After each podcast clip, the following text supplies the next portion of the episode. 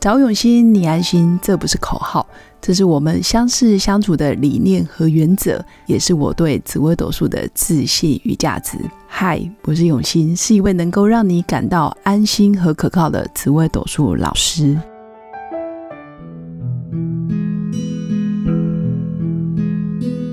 Hello，各位永新紫微斗数的新粉们，大家好，春假愉快！今天是春假连假的第一天，大家都过得好吗？放假期间如果有遇到什么生活周遭的问题，也欢迎大家私讯到我粉砖，我一定会在后面的节目回答新粉们的问题。因为目前留言给我的新粉还是没那么多，还是期待可以听到新粉们的意见，作为我在录制节目的一些方向。今天要跟大家分享的就是，厉害的人都活得很低调，就像我的新粉们，基本上都很低调。但是低调的人生，一旦你自律，绝对可以带来自信。什么叫做自律可以带来自信呢？大家可以观察一下那一些身材非常姣好，比如说曲线练出什么六块肌、马甲线、人鱼线的人。基本上，他们很难是天生就是这么有曲线。一般要不就非常有规律的运动，做健身、做重训；要不就是非常自律的控制饮食。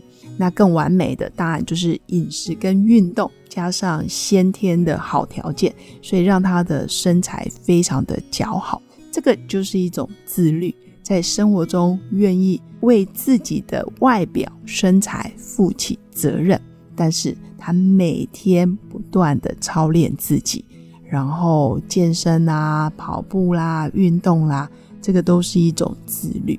当你自律久了，就算没自信的地方，你就会变得很有自信。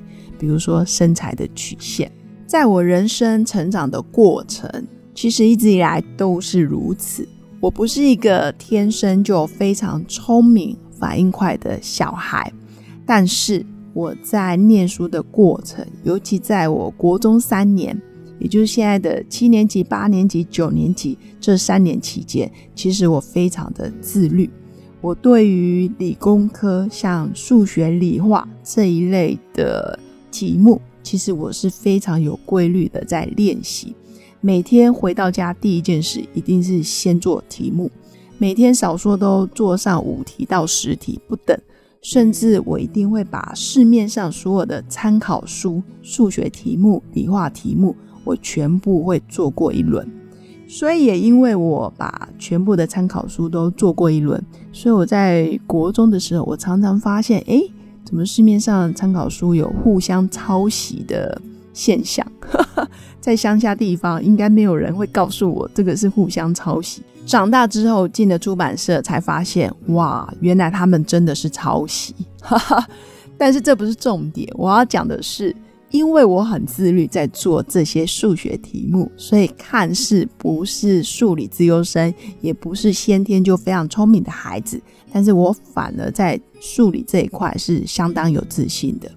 那也因为国中、高中一直到大学的养成，包括我在大学的时候念的是工学院，其实我有修工程数学，不夸张，我在工程数学的分数也是我们班最高分。不过这已经是成年往事了，也是因为当年在大学期间，其实我不厌其烦的把原文书里面的工程数学题目真的都做过一次。当我全部做过一次，很自律的走过，扎实的学过，我真的对于工程数学是相当有自信。在那个年代，所以我今天也要跟大家分享一个观念，就是看似很无情的一篇文章哦，但是大家可以感觉一下，我念给大家听：你的世界与我无关，你的生活与我无关，你怎么看，它就怎么呈现在眼前。你怎么看，它就怎么活生生的上演。简单来说，你怎么去看你自己眼前的世界？你怎么看你自己的生活？说真的，我刘永新真的帮不上你，而且你的世界也不关我的事。关键是你要如何去让你的人生剧本更漂亮、更完整，或者是更顺心。那真的需要你慢慢去检视它。那当你没自信的地方，或者是你觉得有挫折的地方，那何不拿起我们小时候的自律的精神，或者是你曾经呃非常有成就的这件事上，你是如何自律的要求自己，这样子精神一样可以拿出来面对。慢慢的，你看待世界、看待生活的角度就会充满自信。人一旦有自信之后，真的真的。会看的东西就不太一样，那出现的结果，还有这个世界演出来的结果，生活在你周遭不断上演的一些影像，就会越来越正面。但是相反的，我觉得人最怕的是欺骗，而最害怕的欺骗就是欺骗了自己。我觉得很多人都欺骗了自己，包括我也是，偶尔也会不小心不想面对真相。而用谎言或者是用假象安慰自己，所以我常说最严重的欺骗是你欺骗了自己，而且只有你自己知道，别人其实不会知道。但是也要提醒自己，一旦我们穿上了国王的新衣，当你爬到了某个位阶、某个地位、某个层级，甚至你是一家之主，或者是一校的校长，或者是一个领域的老大。可能就再也不会有人告诉你实话了。但是学会诚实面对自己，到底有什么好处呢？也就是说，当你从高处跌下来的时候，或者是尝到苦头的时候，可能才会察觉到，哇塞，原来过去这段期间，我真的都说了谎话，而且是对自己说谎。没关系，只要发现，愿意改变，永远都不迟。透过不断的每天检视自己。甚至也可以静下心来想一想，我们内心真正的想法，还有我有没有诚实面对自己，品德品性的长期积累，慢慢的人也会变得非常有自信。所谓的品德品性，最重要的还是诚实。从去年的八月，我的节目开播到现在，我真的有觉得，我第一集的收听人数，那时候大概只有二十几个、三十几个。有时候连我自己都觉得我有点怀疑人生。我在脸书随便打一天贴文都能一两百的暗赞，为什么我的 podcast 只有二十几个人听？但那时候人数也少了，做节目的人也很少。到现在，其实 podcast 真的太多人做了，但是我的成长却远远大于十倍以上。这真的就是日积月累的自信，因为同样一件事。到今天我已经做了六十六集了，我已经练了六十六次了。说真的，我对于麦克风、对于写 Q 表或者是写自己的行程表，我没那么的紧张。我从来不写逐字稿。我相信很懂我的新粉应该知道，我怎么可能会写逐字稿？但是我现在很愿意，哎，跟着听众好像在聊天。